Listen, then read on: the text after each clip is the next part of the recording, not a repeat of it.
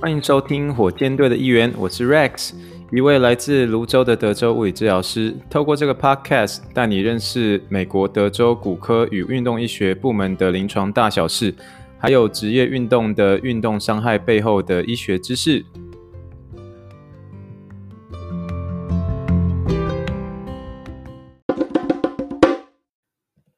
今天是二零二零年的十月十一日，是我们第四集的内容。这个节目呃，到目前为止就是我自己做有兴趣的，呃，自己做有兴趣的，呃，希望未来能够有越来越多人收听。那听，呃，我是一个小人物上篮的一个忠实听众，篮球 Podcast 的呃呃小人物上篮，呃，小人物上篮的 Hans 他曾经有说过。做中文的 podcast 的下狼弄起笑，哎，我就是其中一个，因为真的是听众实在太少了，所以根本就是非常小众。那只是我们当然就是自己做有兴趣的，所以呃，真的希望说这个节目未来会有越来越多人可以收听。那我目前已经呃连续呃每周都开始有录制新的节目了，所以呃我认为这样很好，我对我也也是一个。每周对于自己临床生活上面的一个很好的记录。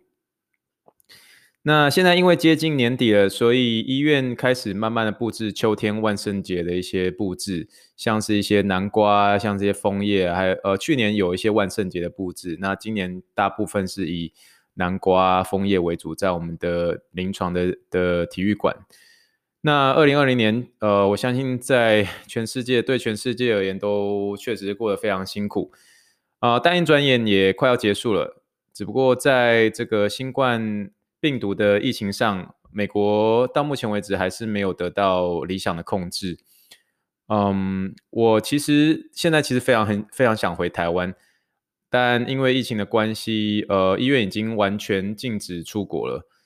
以往我多半是一年会回台湾两次。那多半都是在会压在过年的时候，过年我可能就是回去个两到三周，那年底之前可能会再回去一周左右。可是今年却一直都没有办法回去，目前已经快一年半没有回台湾了。呃，其实是非常想念台湾的，很想念台湾的很多方便性，台湾的家人，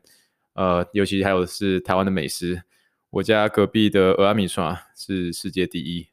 呃，蚵仔面线一定要加大蒜，要加蒜泥，还有柴鱼才是世界第一。OK，那这是题外话。那我还记得大约今天，呃，今天想跟大家聊聊待越久越像台湾的这一件事。呃，我主要是在讲有关于我怎么样慢慢适应美国的临床生活的事情。那我记得大约在二零一三年左右，那时候我刚卖完卖在彰化溪州卖完凤梨酥，然后就决定要复学回 Pittsburgh 回匹兹堡的时候，嗯，在那个时候我人还在台湾啊，在那个时候我的二姐夫，呃，在当时是我二姐的男朋友，嗯，他是一个美国白人，在美国土生土长的美国白人。那那在二零一二一三年。呃的大概接近五月份的时候，他第一次来台湾玩，还记得我和他那时候在呃带他去很多台湾的各式各样的地方。那我记得有一次我跟他去故宫，带他去故宫走走的时候，呃看完故宫等等，然后和他在故宫附近的一间美式餐厅吃饭。那当时的我其实呃英文不是很好，所以呃。我就跟他聊着说，我准备回匹兹堡读书的时候，呃，过程中我对我我跟他说，我对我的英文其实是很有顾虑的，觉得英文一直不是很好，所以很担心回匹匹兹堡的时候会有一些适应上的一个问题。那那时候他对我讲了一些很有趣的一件事情，他那时候对我说：“Rex，我问你哦，你在做梦的时候，背景的语言是用中文还是用英文说的？”诶，我说我从来没有想过这个问题，所以在当时我觉得这是一个非常有趣的问题。然后我和他说，当然是中文啊。呃，我一直都在台湾这一两年卖凤梨酥，那然后当然我的背景背景背景的语言在我的梦里面当然是讲中文的。可是他我真的是因为他问了我这个问题，我认真的去想这件事情。那时候他回我说，当你有一天你的梦境里面已经是用英文发音的时候，你就不用担心讲英文的这个问题了。所以他跟我讲这件事情之后，我一直放在心里，我就说，嗯，那我那我期待哪一天我的梦境开始出现英文配音这样。那其实，在当时我是不是很了解这是什么意思啊？其实，那但是我现在其实慢慢了解了，因为呃，我的英文发音的这个梦境，大约就发生在他跟我讲完这件事情的四年后，就是二零一七年左右。那那时候我在纽约已经执业了大概两年两两年左右的一个时间。那那时候上班大部分当然是美国的诊间嘛，那所以呃，和同事和病人沟通的时候。都是要用英文这样来来回回，所以讲英文其实就变成是一个很自然而然的事情。那即便当时的我讲的不是很好，即便到现在我自己也不敢说我英文非常的好，只然后有很重的一个台湾腔调。呃，但就像我姐夫说的，逐渐的我的英文已经不再是我的顾虑了，算是这个顾虑，我在我在纽约生活的顾虑慢慢变成生活的一些周遭的事情，或是。临床上，临床上我会所担心的事情，因为英文在这个环境当中就已经变成一个很自然而然的事情。然后真的会在晚上做梦的时候，因为梦到工作的事情等等等的，所以晚上的梦境也开始出现英文发音，然后才开始跟我在梦里面的人用英文对话。所以真的就像我姐夫说的，嗯，真的就这样自然而然的发生了这样。所以不晓得。呃，现在在听这样呃这个小故事的一个听众们，呃，你是不是也有美国留学的一个心愿？那在这个有这个在这个有心愿的时候，你是不是也是会顾虑你自己的文英文的问题？我会觉得说，你先不用太担心你的英文。嗯、当你真的适应一个环境当当呃当当你适应了一个环境之后，其实你就会慢慢的融入这里的环境哦。那到那个后面，其实英文就不再是你所担心的事情。就像是我那时候在彰化溪州卖凤梨酥馅的时候，大家那时候都叫我宪哥。底下时阵，我台语是讲啊，就好就好，要么讲我今嘛台语已经有小可退步啊。所以我的意思是说，当你融入了那个生活之后，就算你是在彰化西州不太会用台语跟别人做生意，可是当你适应了之后，台语也变成你一个自然而然的语言了。所以，呃，这真的是一个环境所影响你的一件事情。所以我感觉非常有趣。那虽然一开始在美国有呃一些适应上的一个困难，但真的待了越久，我觉得呃越像台湾。我觉得美国越像台湾。那为什么我会说待越久越像台湾呢？嗯，原因是当我们还不了解美国的时候，不适应美国文化的时候。你会把在台湾临床上很常见到的一个现象，就当做是在台湾你才会觉得是特有的现象。但事实上，我们都是人。嗯，在台湾你会遇到的那种，嗯，想来诊所帮你啊，就是来来物理治疗所或是来复健科诊所那种，想要你帮他做那种徒手啊按摩，感觉就是帮他。俩零节那种感觉，然后你就会说，这种就是想耍大牌或者想要暗砍，呃，这些呃服务这些 service 的这些人，你会说啊，这些是 trouble，在台湾我们都会说是 trouble，意思就是嗯两个字 troublemaker 跟 patient 的一个简称叫 trouble，然后以前都会说，哎，又有一个 trouble 来啊，我刚刚又接了一个 trouble 啊，心情不好等等之类，但事实上。在美国也是有很多 trouble，嗯，虽然说美国有这个医疗呃保险的一个制度，就是不管是商业保险、老人保险等等，那医疗本身呃不像台湾有健保，医疗本身是呃比较昂贵昂贵的，但有些公司都提供呃一些在这些真的比较好的一些公司提供超好的保险给员工，那这些员工当然他们呃在。呃，寻求医疗的帮助的时候，他们就是可以很大方的去，他们也许他们呃不用付很多的 copay，所以对他们而言，看看看病其实是一件非常廉价而且很简单的事情。我是指说，在一些呃公司，他们的福利很好的，在一些福利很好的一些公司的这些员工，那么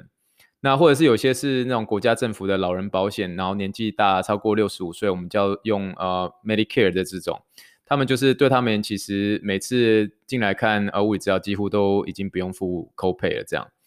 呃，那这种其实类似这样两种的类型的一个保险制度人，其实或多或少都有所谓的，可以有一些些看到他们有贪小便宜的这种心态。那明明其实自己本身已经没有任何病痛了，那可能就只是要来物物理治疗所，呃，像我们医院的这个物理治疗呃的一个 gym 这个体育体育馆，那就可能就把它当做免费的 gym，然后就想说，呃，又有人帮你指导动作，而且结束之后又有人帮你做一些呃放松的一些徒手治疗，或是呃帮你关节再做一些徒手治疗。那这种明明就已经好了，然后还是要把这边当做 gym 的这种人，这是。这是这是这是还在美国也是有存在的，所以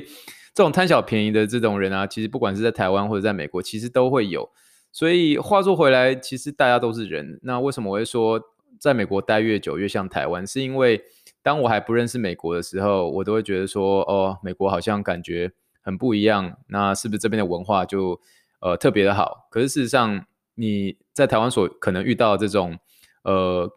我不敢说是品德有缺陷啦，可是就是贪小便宜的这种，一定在任何一个国家也都是会有的。那当你已经语言已经不是你的一个问题的时候，已经已经是你完全融入对问题问题之后，其实当你知道越多，你其实你也会你会觉得你也会觉得这其实也没有什么好奇怪的。所以真的某种意义上，我知道美国很多文化各式各样人种也很多很不一样。可是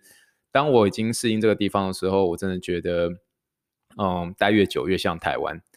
那另外有一点，我们自己也会在台湾的诊间常常看到的，也是蛮有趣的，就是在台湾很多不管是欧巴桑啊，然后常常来整间里面，然后看到一些呃物色一些看起来年轻的那种单身的这种治疗师，就开始自己帮自己的邻居啊，或者家里的儿子女儿来寻找这种未来的女婿啊，或者媳妇或者是媳妇的那种阿桑啊什么之类的，所以这种。这种其实，在台湾你都会觉得说，好像在台湾还蛮常发生，就是说，哎呀，嘿，嘿，哎，头前嘿帅哥啊，你有女朋友不？啊啊，我我我我隔壁嘿吼邻居吼，阿姨足赞的哦，啊嘿，嘿，你你卡叔讲有兴趣吼，我我改伊的 email 给你哦，你看有兴趣改伊去筛一下，看你两个会使行不？意思就是说，你们的就是在一直在帮他寻找这个呃物色媳妇啊，或是就是女婿的这种对象。其实，在台湾真的很常见，就是。在帮你寻找这种相亲对象这种现象，我跟你说，我当我以为这个只是在台湾会很常发生，但是事实上，当我搬到德州 Houston 的时候，也会有发生这种事情，只是相对的数目少很多。我还记得我印象很深刻的是，大概去年年底的时候，有一个美国的一个白人德州人，那他是来这边看我肩膀的，那也是每次我都带他做一些手摇车的时候，那他就会在。呃，我们我们前边前面的那些呃职能治疗的一个部门，开始去物色一些比较帅的职能治疗师，那多半是学生啊。那我手上已经有戴戒指了，那当然他不可能不可能会找我等等之类的。但意思是，这个美国白人就是一直看中一个呃我们的一个 OT，就是职能治疗师的学生，我非常喜欢他。他说哦，他看起来超级有礼貌的，彬彬有礼，而且很帅。他说 Rex，你你可不可以帮我？问他一下，他叫什么名字？我想要把他介绍给我在目前在德州大学念书的这个女儿。那这个我希望我女儿呃毕业之后可以跟这个呃职能治疗的这个学生可以认识一下，说不定他们有机会可以呃，说不定他可以成为我未来可能的一个女婿。所以你不觉得很好笑吗？这就是待越久越像台湾，因为其实我们都是人。那做父母亲的，不管你是美国人、德州人、泸州人、西州人，你都还是会为子女所操心的。所以父母亲做父母的都一样，所以也会有这种在日常生活中寻找未来可能的女婿或媳妇的这种情形。这种要长辈要帮忙找相亲的这种情形，其实不管是在台湾，不管是在泸州，不管是在德州，不管是在西州，你也都会看得到。所以非常有趣的一件事。呃，但是我还是必须要说，我很开心有物理治疗这份专业，不管是针对术后病人、骨科病人，还有运动员的恢复，啊、我觉得物理治疗真的是一个很棒的专业，因为呃，我们可以透过我们的专业和病人建立关系。对比于医生，虽然我知道整体的呃地位权限都比呃医生都比治疗师高出很多，可是呃，光是和呃就是病人和临床人员的一个互动比较上，治疗师真的是比较更贴近病人的生活和伤后恢复的一个角色，所以是更容易跟病人建立关系的一个角色。我也认为是非常重要的一个角色。那我想基于这一点，不管是台湾或是美国，治疗师都是民众大众群体的好朋友。这点就是我这个主题所说的，真的不是呃语言的一个隔阂，真的待了越久越像台湾。不管是在台湾，不管是在美国，呃，只要我还是一个治疗师，我都觉得跟民众都会有一个很好建立关系的一个机会。好，那今天呃一样继续要来聊聊一些呃运动伤害，尤其是运动员的运动伤害的一些故事，或是我们可以做的一些小小分析。继续来看看现在如火如荼进行的 NBA 总冠军赛，目前湖人队依旧是领先，但已经被热火追成三比二了。在今天礼拜天十月十一号的晚上，呃，湖人跟热火队要进行今天的 Game Six。那上一场的 Game Five，我们看到 Jimmy Butler 带领整支球队这样不服输的一个斗志，看了真的很令人感动。我们也在上一场比赛有聊到 Jimmy Butler 的伤势，那我想就像我上一集所说的是不需要人担心的。嗯、但是呢，在 Game Five 也发生一件事，就是被誉为是湖人夺冠而可能成为 Final MVP 的湖人大将 Anthony Davis 不幸在。呃，Game Five 的时候伤了他的脚踝，呃，虽然他最后有完整的一个出赛，但是我们今天要来探讨他的一个伤势。在 Game Five 的第一节还剩下一分钟的时候，呃，Anthony Davis 也就是简称 AD，他和 Andre Iguodala 争抢一个篮板，那 AD 的一个脚踝好像有稍微被 Duncan Robinson 的膝盖重击，好像也有可能是踩到 Andrei Gudala 的一个脚。那在受伤之后，他好像踩了几步之后就不就坐倒在地，抱着他的一个右脚踝。那中间当然防护员等等有过来看，呃，他最后也恢复了上场，虽然是看起来一搏一搏的。那他也是完整的一个出赛，呃，整场也还是继续出赛，呃，大概出赛了一共四十二分钟，而且呃，最后还拿下了二十八分、十二篮板、三抄截、三助攻的这样的一个惊人数据。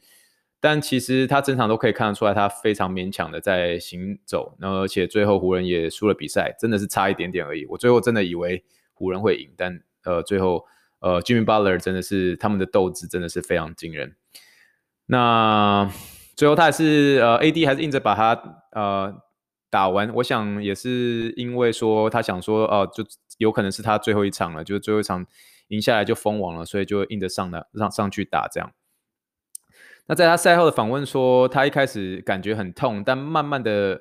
呃，有好起来，就比较不痛了。他说，试着让一直让自己一直保持在动的一个状态，不要坐下来，所以想要让这个肾上腺素持续的一个作用，持续的作用，让他可以忘记他他这个疼痛。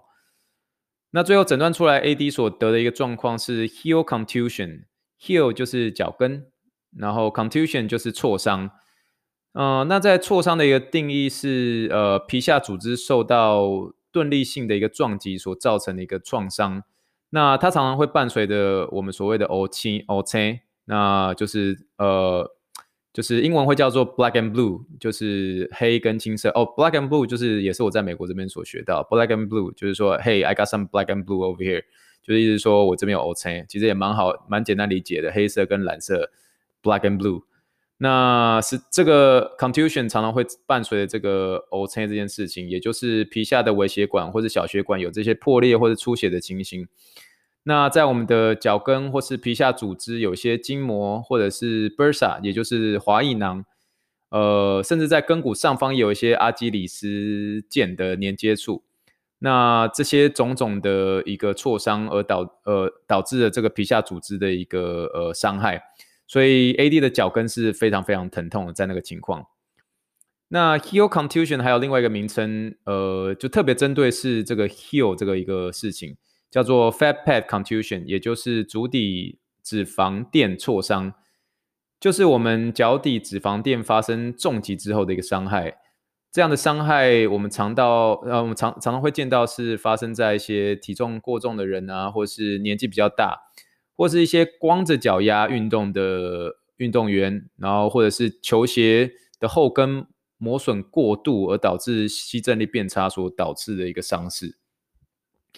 但如果你问我说，这样的伤势会不会影响到 AD 第六场的一个初赛呢？我的答案是不会，因为这种基本挫伤其实在运动场上算是非常非常常见的。那 AD 只要是有运动防护呃团队的帮忙，包括组织加压治疗、徒手治疗，还有适当的一个贴扎，那甚至是用一些小辅具和一些鞋垫，特别保护在他脚跟的位置。基本上他下一场上场是没有问题的，而且还可以特别提到说，湖人队的治疗团队里面有一个他们的一个总 AT，就是他们的总运动防护员，叫做 Nina Shea，她是一个台裔的美国人，而且是一个小女孩。其实，在 AD 躺下受伤的时候，你如果有看到最后有个短发的一个呃亚裔的女生靠近去问她的情况，那个就是 Nina s h e 她其实有。来台湾呃教过课，呃其实是呃也算是另类的一个嗯、台湾台湾台湾裔的美国人在呃运动场上发光了，所以你如果对 Nina s h e 有兴趣的话，可以呃上网查 Nina s h e LA Lakers 呃 Head AT。那回到挫伤这件事情，那挫伤其实本身并没有伤害到一个骨骼组织，它其实就是皮下的一个乌青哦，皮下的一些。呃，微血管破裂、小血管破裂等等，然后所造成一些疼痛，嗯，所以持续上场是没有问题的，但是它可能会是一种警讯，有些就是代表运动员可能在受伤的呃地方有发生到了一个重击，那若是持续的一个在受伤之后的这个 contusion 的一个部位持续的有这样的刺激或是重击，那当然是有可能会有应力性的一个骨折，会有可能会发发生的。应力性骨折就是我们所谓的 stress fracture，就是一种骨折，那有点像是它呃骨头的部位有点像是一个头发的一个粗细的一个裂痕的一个大小的一个骨折情形，所以赛后呃的治疗和赛前的一个防护，在这样子的一个挫伤的情形呃是非常重要的，因为有可能积小成大，身体就是在受伤的时候会发出这样的一个疼痛警讯。所以适时的休息才对。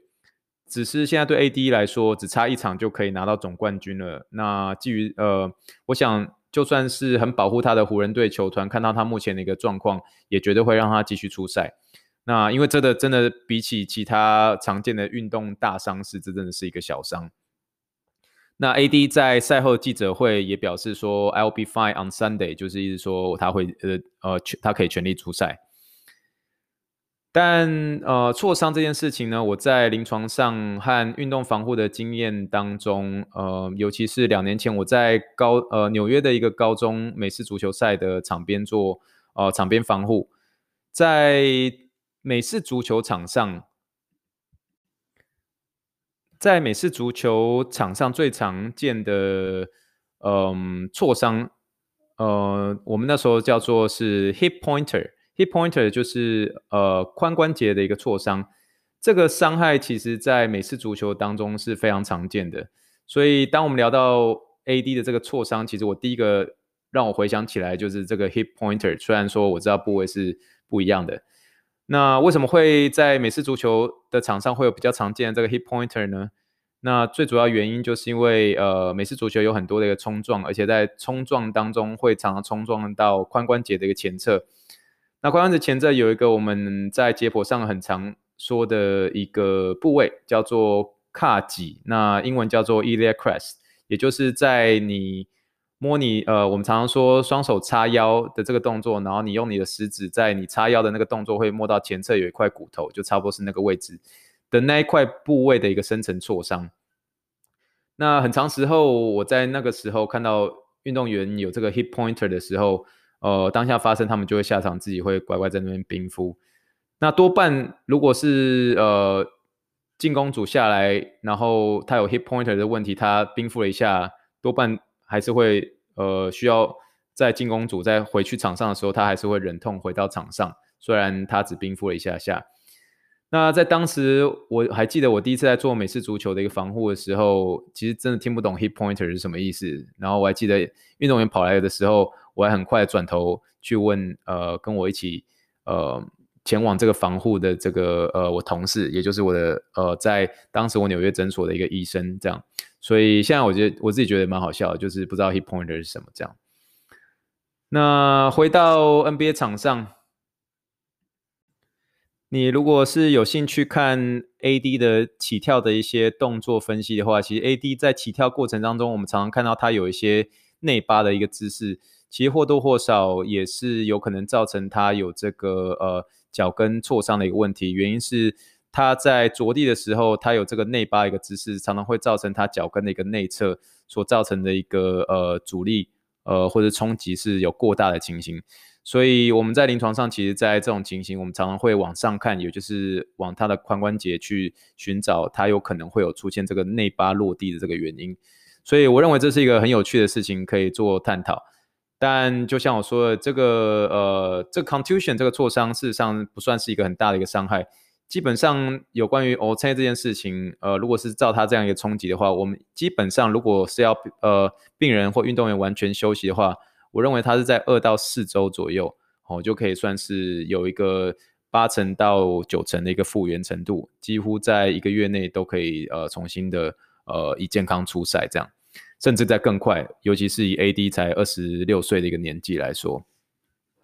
那另外一些小事就是呃 Game Five 除了 AD 受伤之外，还包含了第三节一次争抢篮板当中，AD 误打了 Joe Crowder。那如果你看影片，你可以看到有些呃湖人呃有些呃热火球迷就会说这个是违反违反运动道德的犯规，呃要 AD 在第六场禁赛，呃但最后也没有这样子的一个事情发生，呃会让人回想到二零一六年那个时候呃，Dream On Green 呃对 LeBron James 出脚踢到 LeBron James 的呃重要私密部位，然后造成他第六场被禁赛，然后以至于骑士连追了三场。最后一在一比三的逆境当中获胜，这样，所以呃，让人联想到这个，因为 Game Six 是一个非常重要的一个呃比赛，所以我还蛮开心知道 AD 会回到场上。那最后这个也呃，我刚刚所说的这个判决也没有被说是违反运动道德，所以 AD 会呃如期出赛。所以我期待今天晚上再过几个小时后的一个 Game Six。那我自己认为，热火应该还是会有机会把战局逼到第七场啦。那我猜热火最后会在第七场封王。那这是我纯粹做的预测。那我现在先录到这边，所以呃，预测归预测，呃，我自己本身是火箭队球迷，所以呃，任何人球队赢了，对我而言呃都没有任何的关系。我只是纯粹要看一些好球赛而已。好，以上就是今天的火箭队的议员第四集。谢谢你的收听，我会在接下来的几集当中继续和大家聊聊德州人的泸州市。可以在 Facebook 上搜寻火箭队的议员。谢谢你的收听，晚安，good night。